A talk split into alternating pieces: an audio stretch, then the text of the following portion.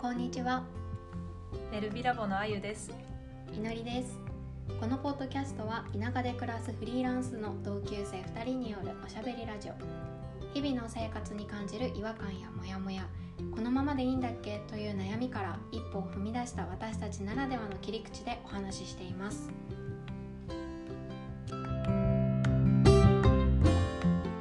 やりたいことが見つからないっていう人が結構多いうん、い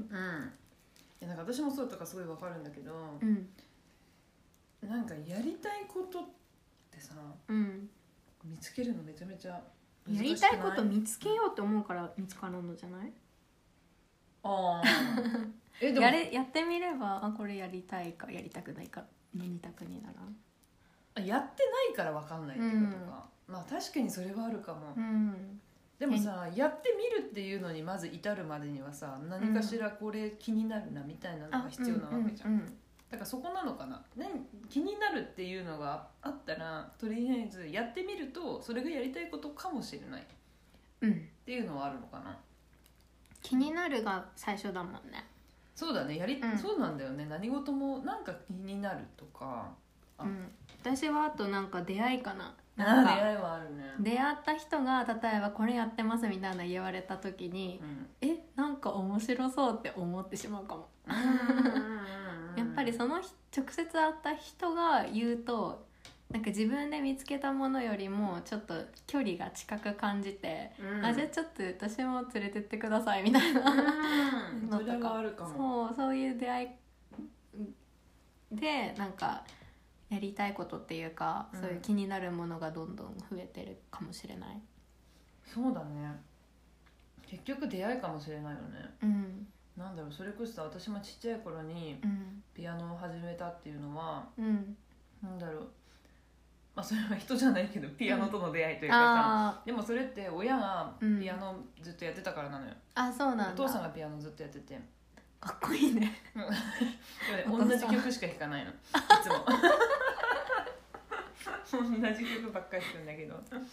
そうでもそうやってうんお父さんがいなかったらうん私は多分ピアノをしてなかったうんうんだろうし、うんそうだよね。それが気になることもなかった、うんうん、うんいや私もピアノうち全然誰も音楽してないからえじゃあなんでうそうなんか友達のん家に遊びに行った時に、うんちっちゃい時にうん、家にお家にピアノがあって私がめっちゃ夢中でピアノしてたらしくって、うんうんうんうんそしたらそのお友達のお母さんが「いのりちゃんに絶対ピアノさせた方がいいよ」ってうちのお母さんに言ってへえあそうそなんだうでなんかいのりいのりあのおひな様欲しいかピアノ習いたいかどっちがいいって言ってどのいで私がピアノって言ったから「うんじゃあうちお姫おひな様ないからね」って言 って買わないからねってピアノ すごいピ出ア会いノを習だなうでもそれ習うこはとになったうん、いや家族からのあれじゃなくてさ本当に外からの出会いだね、そそうれはだからその日ねそのお友達のうちでピアノを触ってなかったら、うん私は今確ピかにアノしてないわけよそうだねで出会い出だよ会いじゃんいや本当出会いだよね うん確かに私も振り返ると結構その私はピアノとか、まあ、中国語っていうのを今仕事にしてるけど、中国語もねあの私が、えー保育園の時かな、うんに中国人のねあの子がいたのよ保育う園に、んあの日本に来てるお仕事の関係ではあはあ親がねであのその子と出会ったのが私初めてのその中国系の方と会ったうん出会いだったんだけどその子が本当に中国のなんかこう伝統文化とかなんかそういうものを私に教えてくれたりしててへえ、うん仲良かったの結構仲良くってうんでなんかプレゼントとかもその中国のものっていうのをくれててなんか中国文化っていうのに保育園の時に触れる短いことがあったんだようね。んそれはいいねそなうんか小さい時に触れられるものって結構受け、大人になってからも受け入れられそうそうそうるじゃないうん、なんかそれすごく大切だよ大ね切なんか小さい頃に自分が触れたものって、本当に今になって、あなんか影響してるというか身近にうんうんうんうんうんってすごく思うしあの時の出会いがなかったらまあ私はもしかしたら中国語じゃなくて韓国語をやってたかもしれないし、なんかその中国を身近に感じることはなかったかもしれない、う、うんん、だから出会いだよ ね、 うん、そうだよねでうん小さい時にいかにどれだけうんいろんなものに触れられるかって結構大事いや大事だと思う、だよねうんなんかこう固定概念にがうんちょっとそれによって広がるような気がするから、確かうに、んでもさもう今、まあ、私たちはまあ267になってさ、うんでも昔の記憶は変えられないわけよね、うんそうね昔の経験っていうのはもうできない、うんだからもし仮にうん小さい頃何にもやったことがないうんで特に特技も何にもないうんまあそうなってしまった場合はさ、うんもう今から作るしかないじゃんその経験を、うんうん、そうだよそうそ生うきてるんだから何でもできるよねそうそうだからもし過去の自分の中でそのやりたいことっていうのを見出せないとしたら、うん多分それはまだ経験してないからうん、やりたいっていうそこに至っていないうんだけであって今から経験を積んでいけばうんその経験の中で気になることとか、うんやりたいことが出てくるかもしれないよね。うん本当そう思うそうだよねあ臆病になる必要はないよねしかもなんかさ、我々さ、うん仕事をこう辞めてフリーになってからさらになんかそれ加速してない、そう なのいや本当にそうなのめちゃめちゃ何でもやってるよねそうあゆちゃん特にさいころんなの半年の間いやだにから本当に私いろんなこと今やりたいなって思ってるから多分いろんな方面で人に会うのよねそれこそ音楽もさもうもう芸歴じゃないなんていうのもう音楽歴うんうんうんうんもう何十2 3 0年ぐらいやってますっていう人の音楽に触れたりその人と話すこともあるし、うんあとはなんだろうあのまあ、今このウェルビーラボっていう活動をしたいから富山県でもっとうんこういろいろこうウェルビーイングについて考えてる方とか、うんうん電話機を良くしていきたいって思ってる人と会うことも増えて、うんでそういう出会いからあ私もしかしたらこの分野で何かできるかもっていう気づきとかう、んそこからやりたいこともたくさん見つかってるし、ううんんだからなんか本当出会いなんだよね。うん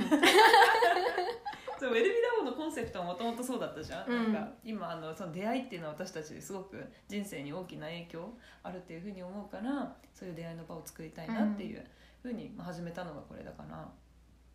本当に今もしもう過去、まあ、自分の分析をした結果、何もないうんな何もやりたいことがないっていう方は、もうこれから作っていくしかない、うん経験をね出会いましょう私たちと出会いま しょう。いやでも本当そ絶うなのよ対広げますそう誰か新しい人に会うその一歩がすごくあの次の新しい一歩につながるっていうふうに思っていてでも新しい人と会う時めっちゃさおまあどう新しい人に会うって祈りにとってはどうえー、なんかね関係性にもよるけど ねうんどういうあれで会うかにもよるけどね仕事として会うだったら結構緊張するかな、ああなるほどうねんうん、まあそうよねうん、ただ単にねお客さんとしての、うんヨガのお客さんとしての新しい方だったら全然もう私、なんかすごいハッピーなんだけ ど私もう私のヨガクラスを選んでくれてありがとうみたいな気持ちになるんだけど、うんまあ、なんかちょっと仕事としての出会いだと緊張はする。なあそっか私はあんまりそこは、まあ、緊張もちろんするんだけど、うんなんかその緊張よりもこん新しく会うことで何か新しい知識とか、うん新しいことが広がるんじゃないかなっていうワクワクの方が結構大きくあーて素晴らしいね。そう だからなんか本当に例えば今度こういう会あるんだけど来るみたいに言われたら「もう行きます」って絶対言うし、なんかそこで広がる話、まあ、実際やっぱ行くとあるのよね。うん、うんあこういう考え方もあったんだとか、うん絶対気づきがあるのでそこから広がることももちろんあるし、そうだからちょっとね緊張は絶対誰でもするのよ、うん新しい人に会うなんて、うん、でもねそこをグッとねそうそこさ え そ行くとの一瞬さえ乗り越えればいいだけなのよそうそうそうそしたらもうそれの緊張よりもガーッと広がそうるよね何倍もの多分あ行ってよかったなとか多分そういう世界が広がるんじゃないかなとは思うねそう、うん、うんちょっと共に頑張りましょうそうだね本当に出会いは私たちは特に出会いの中で、うん新しい仕事が見つかったりさ、うん新しいことができてるっていうそうなんだよことをね本当に感じて仕るから事は人がねもう持ってきてくれるからね いやでも本当つながりの中で生きてるなっていうのはあるよね、すごい、うん、だから本当につながりとか新しい出会いっていうのを増やして見るっていうのが、まあ、やりたいことの見つけ方にもつながるのかな、うんうん、そういうふうに思います。ウ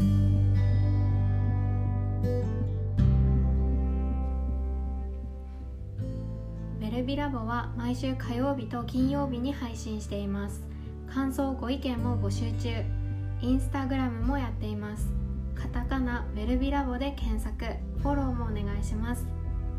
メルビラボのあゆでしたいのりでしたならねー